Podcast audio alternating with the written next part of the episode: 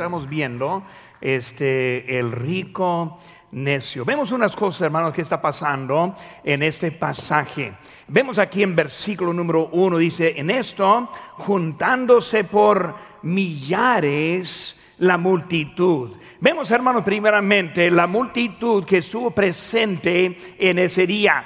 Ahora está describiendo esa multitud por la palabra millares, millares, mucha gente, miles de personas que estuvieron ahí, hasta que dice aquí que se eh, atropellaron ahí juntos, empezaron a luchar tratando de posicionarse para escuchar al Señor, hasta que unos buscando de, de ventaja de otro. Vemos que Cristo de eso empieza a enseñarles. Y de la multitud que estuvo allí, este uno le hizo una pregunta acerca de una disputa con su hermano acerca de una herencia. Y cuando uno más empieza a pensar en eso, millares que están allí, que están allí escuchando al Señor, y uno decide hacer una pregunta acerca de una disputa que tiene con su propio hermano. Qué orgullo Qué egoísmo. Apartando el tiempo de Cristo por un asunto tan necio como ese asunto.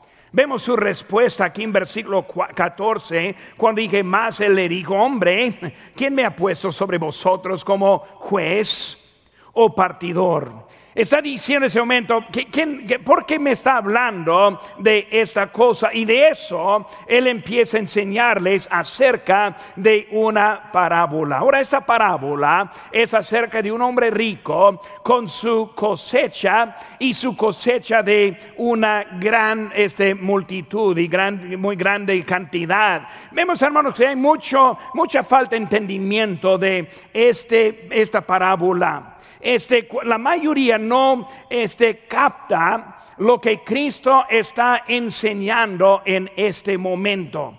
Y cuando vemos, hermanos, esta, e, esa enseñanza era sobre eh, un solo hombre.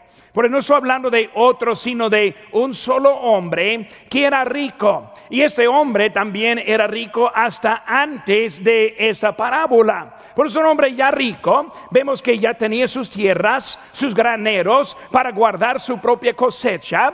Ese hombre tenía una cosecha y luego esa cosecha también aumentó sus riquezas. Cuando vemos, hermanos, en eso, ese hombre le faltaron graneros para almacenar ese, la cosecha y decidió este construir más graneros. Pero vemos, hermanos, en eso lo que estaba diciendo, para construirlos, decidió, voy a, tirar lo que tengo y voy a empezar de nuevo. Hay unas verdades que quiero que comprendemos para este acerca de, de, de este hombre antes que empezamos. Primeramente vemos, hermanos, que este hombre se hizo rico honestamente.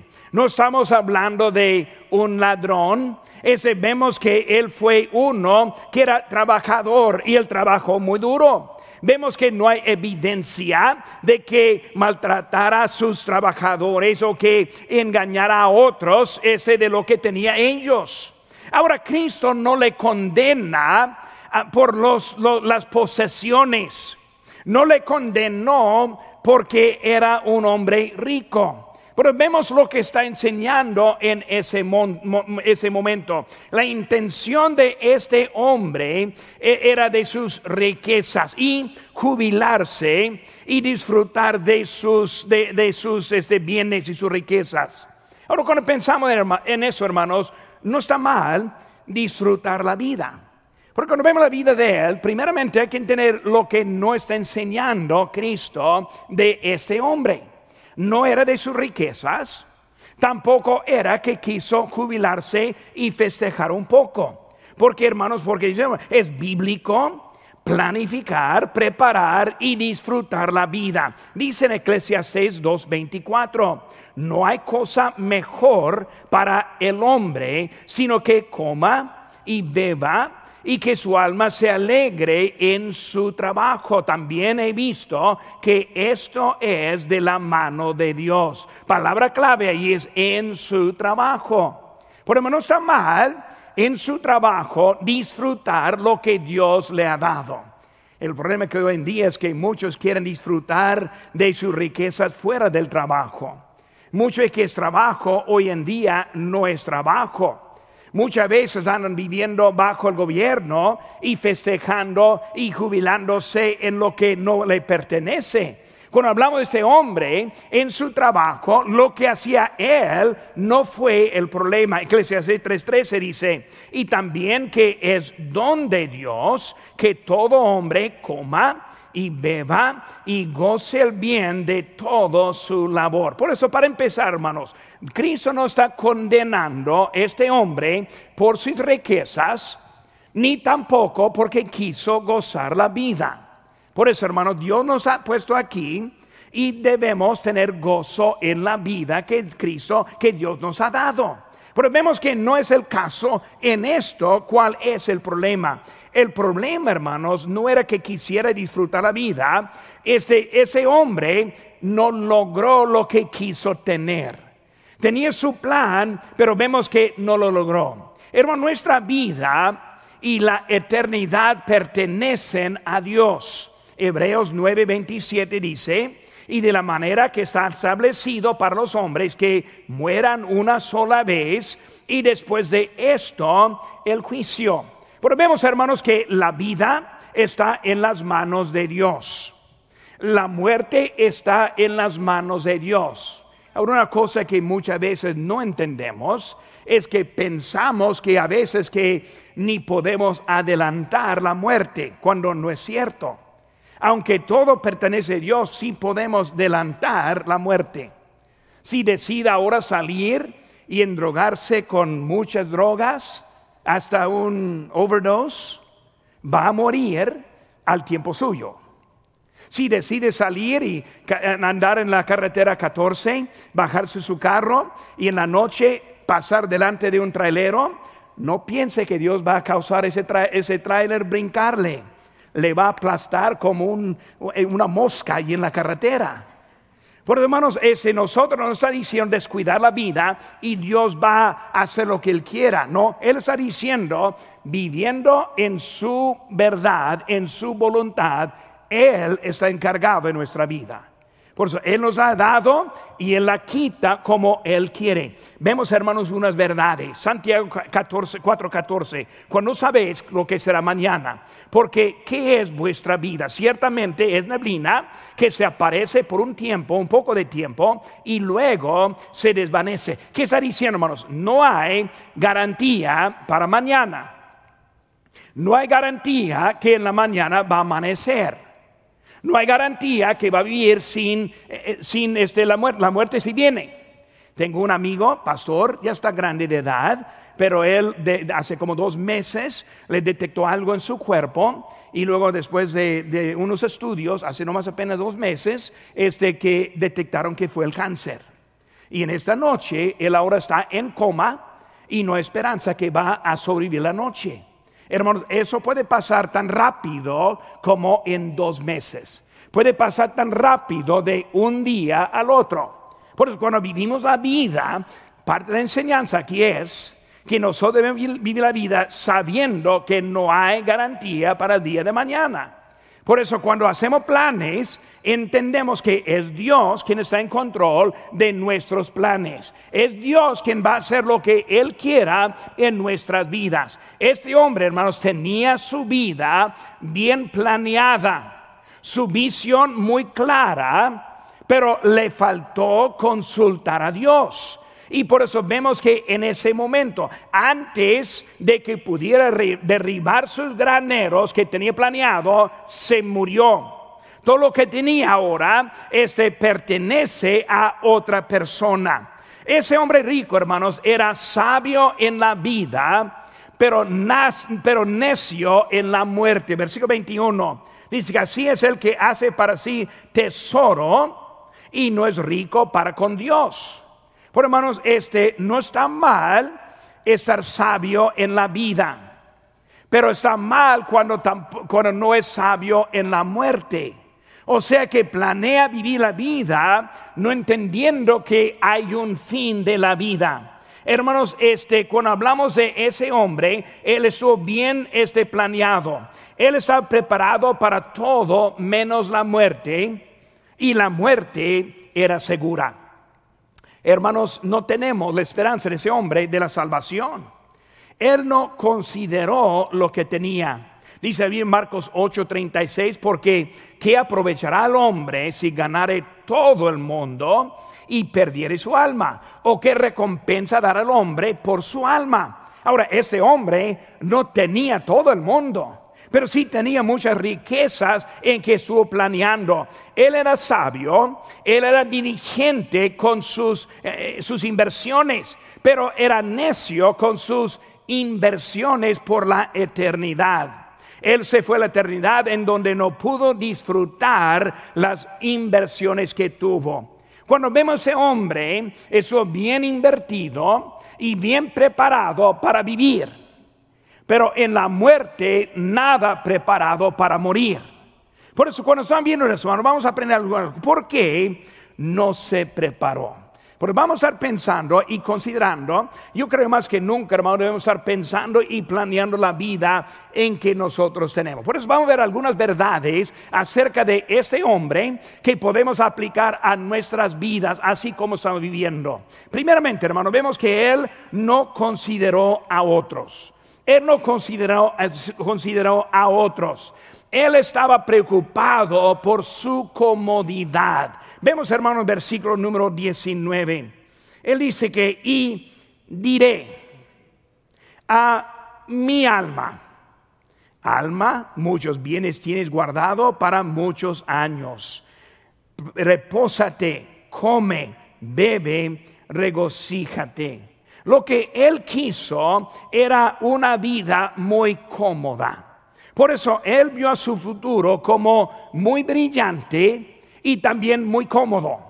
Él vio lo que él tuvo para su futuro, algo por años, no por días, y comemos en eso ni la noche. Pero vemos que él estuvo ya bien preparado por muchos años y quería estar muy, muy ese cómodo. Hermanos, el primer error que hacemos es que queremos cuidar nuestra comodidad. Hay muchos que toman sus decisiones para Dios basadas en la comodidad. Hermanos, la comodidad no entra en la dirección de Dios en nuestras vidas. ¿Qué dice la Biblia? Buscad primeramente que el reino de Dios y su justicia. Y luego que todas estas cosas os serán que añadidas. Porque vemos, hermanos, que Cristo está enseñándonos, primero es Él. Segundo, la comodidad. Primero es Él. Segundo, lo que nosotros pensamos. Pero muchas veces vivimos la vida y tomamos decisiones basadas en la comodidad. Eso es un error que hay en nuestras vidas. Sus palabras describen eh, los pensamientos que él tuvo. Vemos aquí en versículo 17. Dice, él pensaba dentro de sí, diciendo, ahora, ¿qué haré? No tengo, eh, este, no porque no tengo donde guardar mis frutos. Y, esto eh, y dijo, eso haré, derribaré mis graneros y los edificaré mayores y allí guardaré todos mis frutos y mis bienes. Dirá mi alma. La palabra clave que vemos en esta historia es que él pensó que todo era acerca de él. Mi carro, mi casa, mis cosas, mi ropa, mi comida, mi trabajo. Todo pensamos que es de nosotros. Pero cuando llegue la muerte, ninguna de esas cosas irán con nosotros. Por eso lo que pensamos que somos dueños, en realidad ni somos dueños. Porque no podemos usar bien lo que tenemos no sabiendo el día de mañana. Porque vemos que él estuvo equivocado pensando quién era el dueño de sus cosas. ¿Cuántos hay que hacen decisiones basadas en su comodidad? ¿Cuántos hay que deciden jubilarse para no hacer nada. En vez de jubilarse para trabajar para Dios. ¿Por qué no, decida, ¿por qué no decidimos jubilarnos y seguir trabajando para Dios? Aquí en nuestra iglesia tenemos muchas oportunidades para servir a Dios cuando no tenemos, cuando no tenemos nada que hacer. Si estamos jubilados, hay una cafetería que está alimentando a los alumnos todos los días del año. Y hay lugar en donde puede ayudar a otro. Hablé con un anciano del lado inglés en esta semana y él estuvo diciéndome que él, da, él va todos los días a ayudar en la, cafetería, en la, comida, dando comida a los jóvenes. Es algo que lo hace. No lo hace por ganancia, sino que porque tiene tiempo. Nosotros muchas veces tenemos tiempo y lo gastamos en vez de lo invertimos. Por eso debemos aprender cuando tenemos tiempo, invertirlo con las cosas de Dios. Hermanos, en nuestra iglesia tenemos muchos lugares en donde necesitamos unos para servir y ayudar muchas posiciones este, vacante. Yo estoy viendo, hace que aquí está Itzel con la cámara que está mostrando a mí también ahora. Ahí está ella, ella está ahí con la cámara. Pueden dejar la cámara ahí en ese lado. Póngalo ahí, este, ahí estamos. Muy bien, ahí está, ahí está Itzel con la cámara. Y hace poco la vi aquí en el piano. En otra parte, ahí yo he visto allí en este, el escritor ahí entrando del centro de información. ¿Qué estoy diciendo? Está preparada, está usando sus talentos para el Señor. ¿Qué estoy diciendo, hermano? Debemos aprender cómo dar nuestro tiempo al Señor. Dios quiere hacer algo con nosotros, pero muchas veces no vemos lo que nos falta en eso. Este, muchos mudándose para encontrar una vida más fácil. Mi yerno me dijo, cuando hizo la decisión de estar aquí con nosotros, él dijo que lógicamente no debo estar haciendo mudanza desde Carolina Sur hasta California. Económicamente no es lógico. Todos mis amigos me dicen que soy loco. Pero dijo que voy a seguir lo que Dios me está enseñando. Él dijo, mi nivel de vida va a bajar, no voy a tener cosas que antes teníamos, pero hermanos, para seguir la voz de Dios, a veces no es algo lógico. Pero nosotros muchas veces no pensamos en lo que hay. Hermanos, no debemos, eh, no queremos comprometernos porque tal vez va a ser difícil. Yo no sé cuántos me han dicho, pastor, no quiero ser salvo porque no, no sé si puedo vivir la vida cristiana. No quiero ser miembro porque no sé si puedo cumplir la membresía. No quiero bautizarme porque yo no sé si puedo cumplir en lo que me dicen eso. Y por eso queremos limitar lo que Dios está haciendo, porque no queremos comprometernos. Y hermanos, es la vida. Si vamos a sacar lo que Dios quiere, vamos a estar comprometiéndonos a nosotros.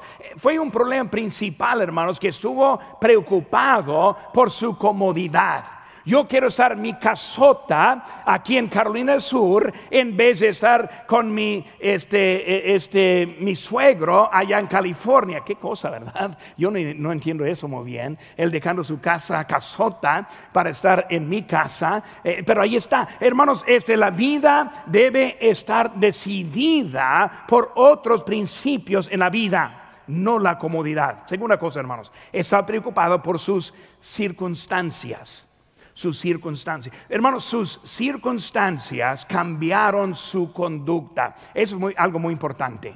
Sus circunstancias cambiaron o alteraron su conducta. Hermanos, si la conducta está alterada por las circunstancias, Dios no es Él que está controlando nuestra vida. Por eso, vemos unas cositas aquí muy importantes, hermanos. Su cosecha cambió sus planes. Él estuvo contento con sus graneros, sus bienes y sus cosechas, cosechas, hasta que llegó más.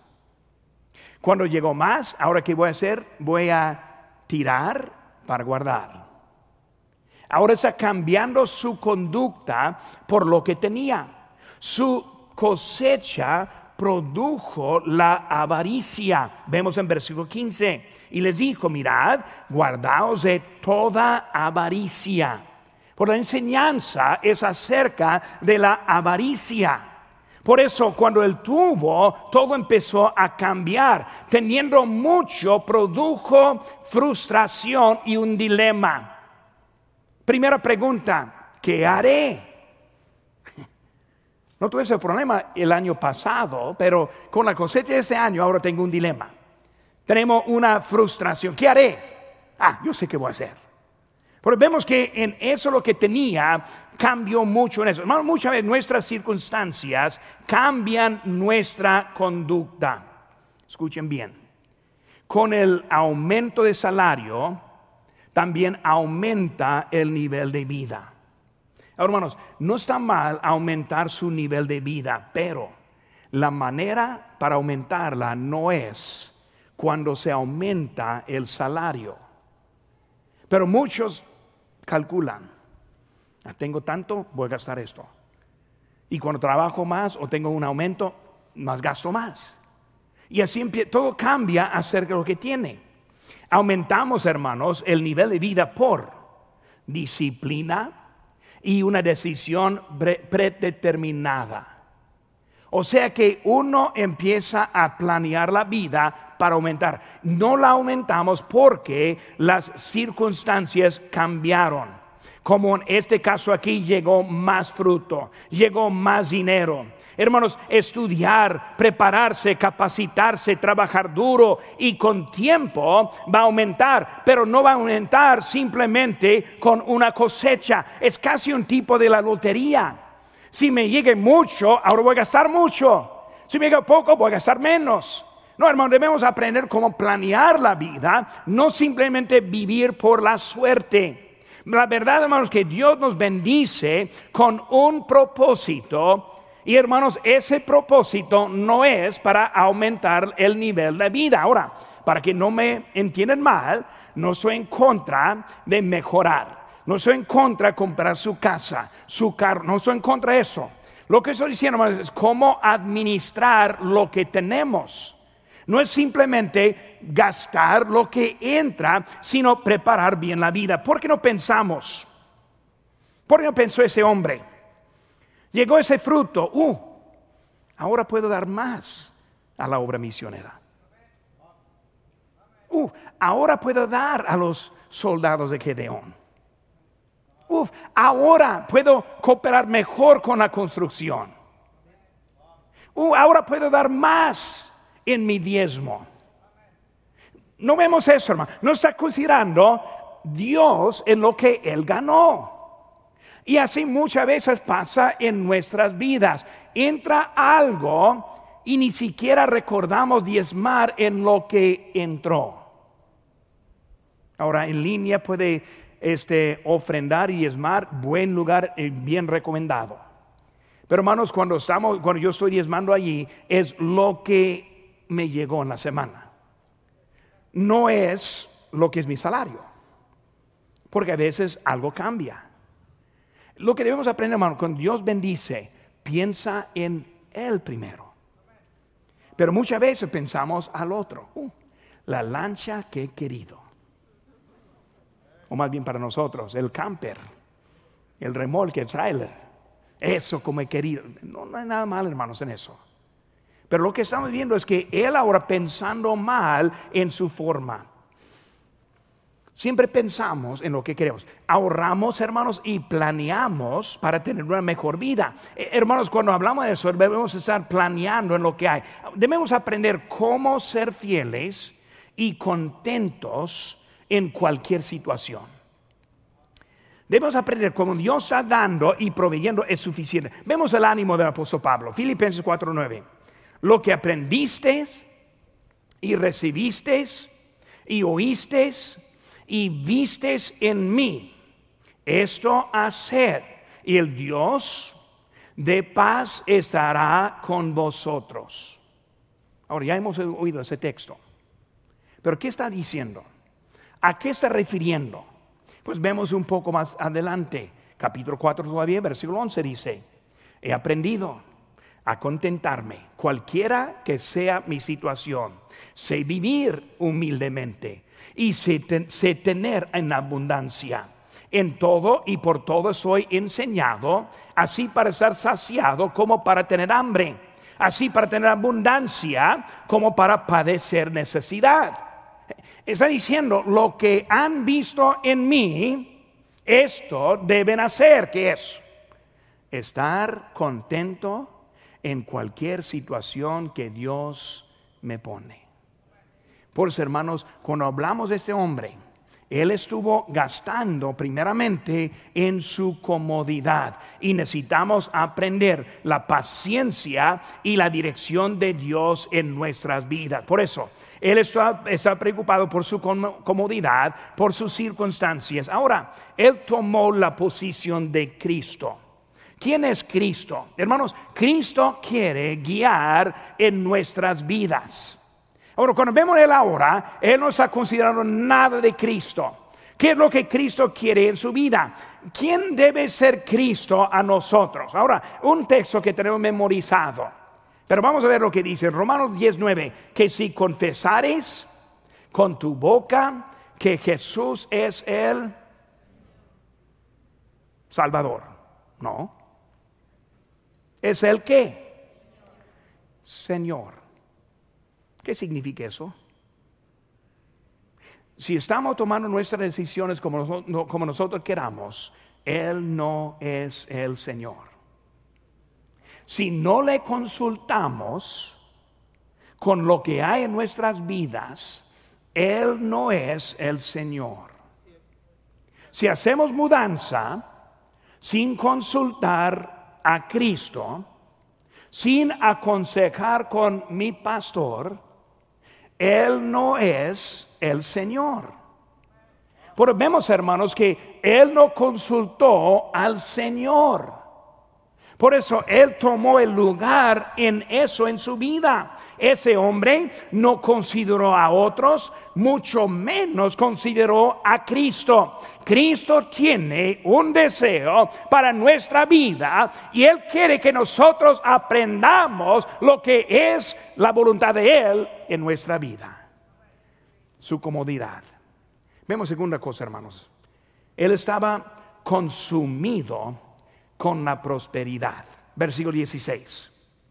También les refirió una, una parábola diciendo, la heredad de hombre rico había producido mucho. Vemos, hermanos, este, la prosperidad consumido. Toda esa historia es acerca de un hombre consumido con su prosperidad. Ahora vamos a ver otra vez. Dios no está en contra de la prosperidad. Dios no está en contra de la riqueza. Si estuviera en contra, estaría en contra de Abraham. Mucho más Salomón. Pero no está, no está hablando de la riqueza sino está hablando de lo que él estaba consumido con la prosperidad. Primero, hermanos, su tiempo fue consumido. No era un hombre perezoso. Él estuvo enfocado en una sola cosa y era su riqueza, su prosperidad. Él estuvo enfocado en su bienestar. La frase favorita de muchos es que, pastor, no tengo tiempo. Yo estoy hablando con alguien acerca de su asistencia, pastor, no tengo tiempo. Ahora, no quiero estar apedreando de nuevo, pero a lo mejor voy a apedrear un poquito más. Tengo que trabajar la mañana, por eso dejo la tarde para descansar. Empezamos no planear bien nuestro tiempo. Cuando vemos, hermanos, ni tiempo, no tengo tiempo. Todos tenemos tiempo. Una cosa trato nunca de decir es que no tengo tiempo. Esa es una frase que trato eliminar de mi vocabulario. No quiero decir eso. Tengo tiempo. Tengo tiempo. Si quiere hablar conmigo, tengo tiempo. Hay que, hay que acomodarlo, pero tengo tiempo. Tengo tiempo para todo. hermanos, tiene tiempo para todo. Si no tiene tiempo para Dios, es su problema, no es problema de Dios. Él nos dio suficiente. En los diez mandamientos, el sábado apartado para Dios. Porque pensamos que podemos vivir la vida no apartando tiempo para Dios. Por eso no tengo tiempo, no tengo lo que hay. Por eso eh, su tiempo fue consumido. Él no tuvo, tiempo para Dios porque eso consumido en su tiempo lo que estaba haciendo. Sus talentos fueron consumidos. Él tuvo un talento en la agricultura. Hermanos, vemos una sola preocupación de sus talentos y era en eso. Él quiso no más que beneficiar en todo lo que tenía. Él no pensó en lo que pudo hacer para Dios o lo que pudo hacer para otros, sino sus talentos eran solo para Él. ¿Dónde usan sus talentos? Yo he escuchado a alguien decir, pues pastor, no tengo talentos, sí los tiene. No tengo dones, no, la Biblia dice que sí, sí tenemos dones. Ahora, si los usamos o no es otra cosa. Pero vemos, hermanos, que muchos andan consumidos y no podemos dar a Dios lo que le pertenece a Él. No vio la necesidad verdadera. Marcos 8:30 se dice, porque ¿qué aprovechará al hombre si ganare todo el mundo y perdiere su alma? Tiempo hay. Tiempo hay. Si le pega un infarto o en la noche, va a aprender que sí puede apartar tiempo. Todos sus planes para mañana pueden estar a un lado. Pero no dejamos que Dios mande en nuestras vidas. Fue su tiempo fue consumido, sus talentos consumidos, también sus tesoros fueron consumidos. vemos versículo 18. Y dijo, eso haré derribaré mis graneros y los edificaré mayores, y ahí guardaré todos mis frutos y mis bienes. Por hermano, fue sus tesoros, él fue, fue consumido, ese, él gastó sus riquezas, derribar lo que sí servía. Hermano, no construyó a otros, sino derribó para ser otros, solo para tener mejores graneros. Un gasto. Escuchen bien, hermanos. Muchos, quizás todos, me incluyo también, gastamos muchas veces lo que pudimos usar, pudiéramos usar para Dios. Muchos gastan lo que tienen, gastan dinero en carros, no consideran como mejor comprarlos, gastan dinero en, en cosas. Muchas veces falta la organización Ahora aquí es una pedrada para varones, ni le quiero decir porque también a mí. ¿Cuántos guardamos cosas porque los vamos a necesitar en el futuro?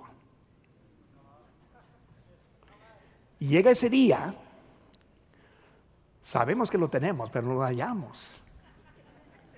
Por eso vamos a Home Depot para comprar de nuevo. Para que el día siguiente localice lo que, le faltó gastando. Falta de organización.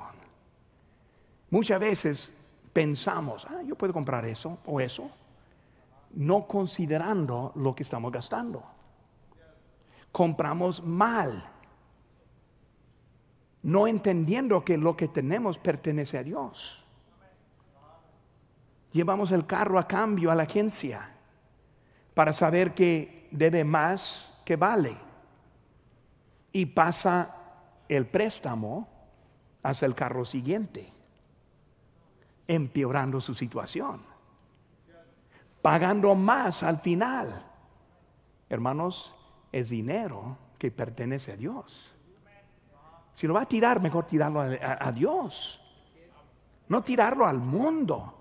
Por muchas veces, hermanos, así somos, compras sin necesidad. Uf, otra pedrada. Disculpe, hermanos. Pero pastor, me lo quiero. Tengo dinero, es algo que he querido, lo voy a comprar. Con realidad, no lo necesitamos. Así somos.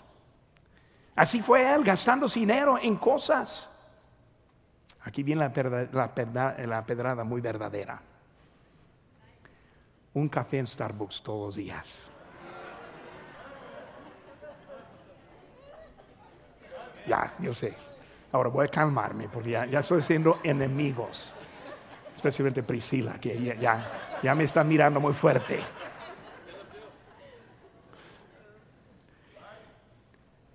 Pero hermano, no consideramos lo que tenemos.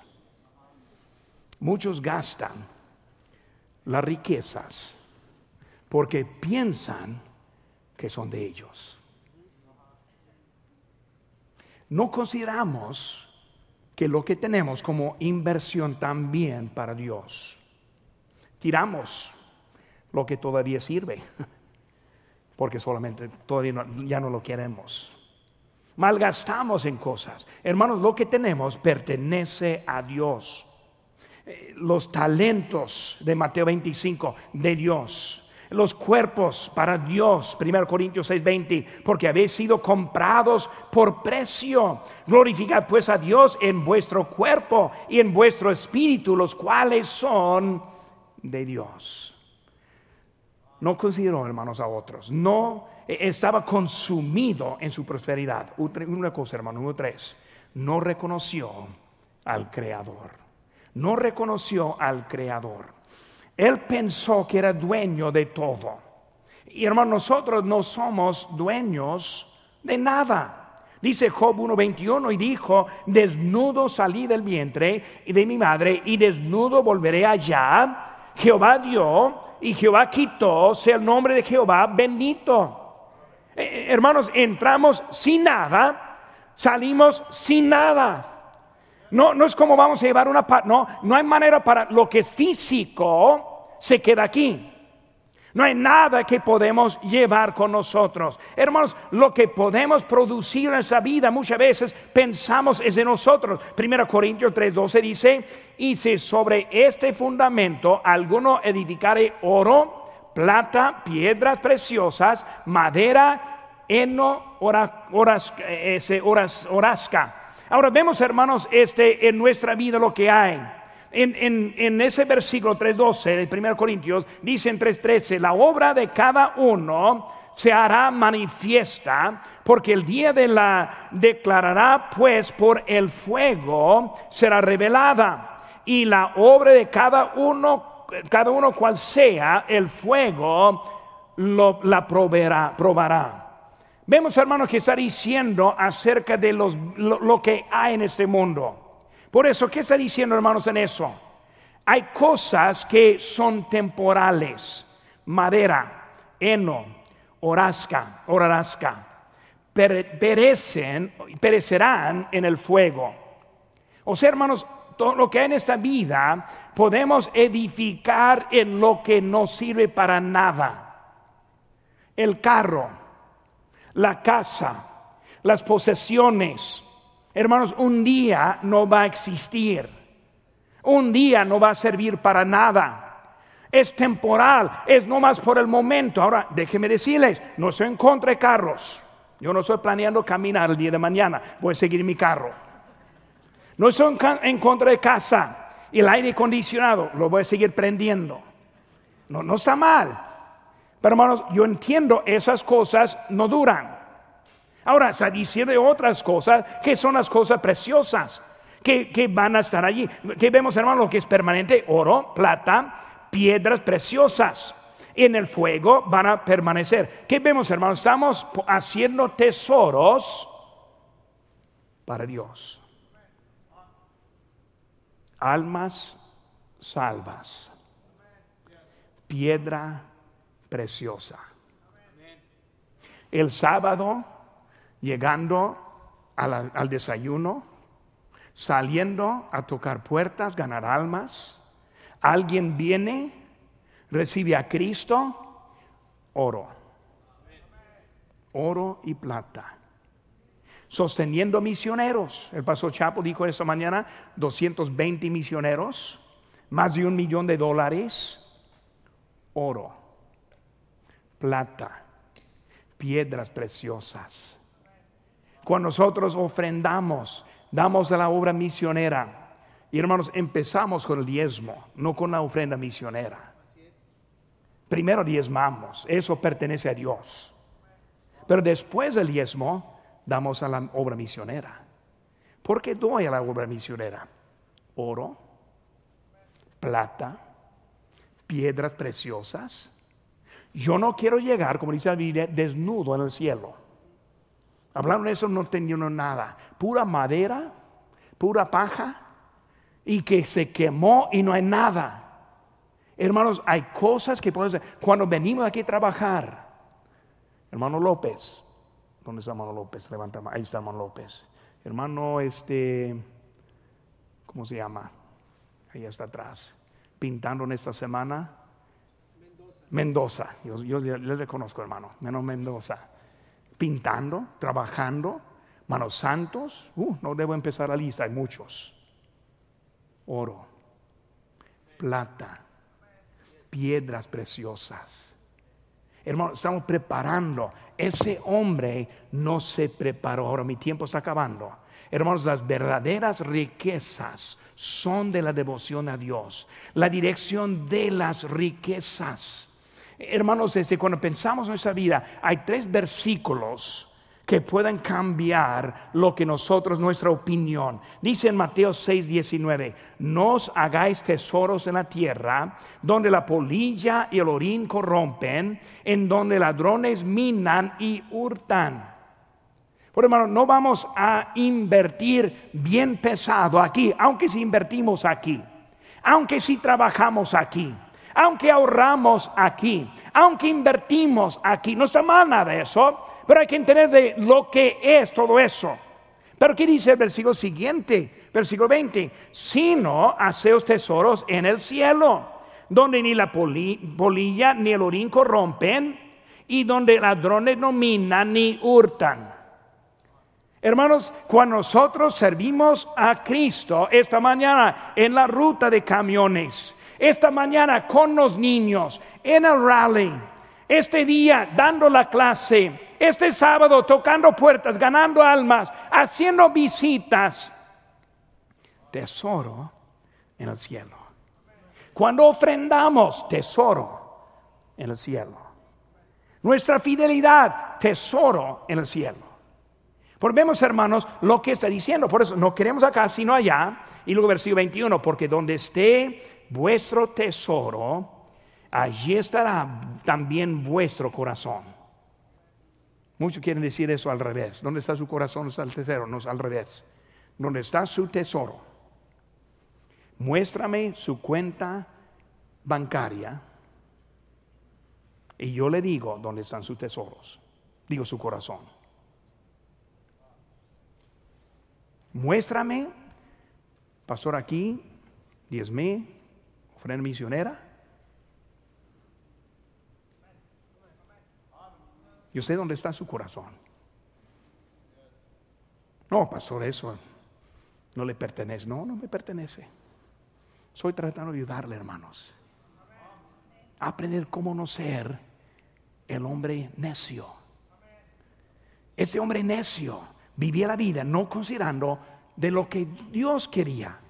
Porque vemos, hermanos, este, él pensó que el dueño, la verdadera riqueza es la devoción a Dios. Y luego en números, en el inciso C, Dios es digno de nuestra alabanza. Hermanos, él fue un necio porque no reconoció a Dios. Fue un necio porque la alabanza no fue dada a Dios. Hermanos, Dios es digno. La vida es de Él. La salvación es de Él. Las bendiciones son de Él. El propósito de la vida es de Él. Hermanos, cuando vemos de Él, Él es digno de todo lo que tenemos en nuestra vida.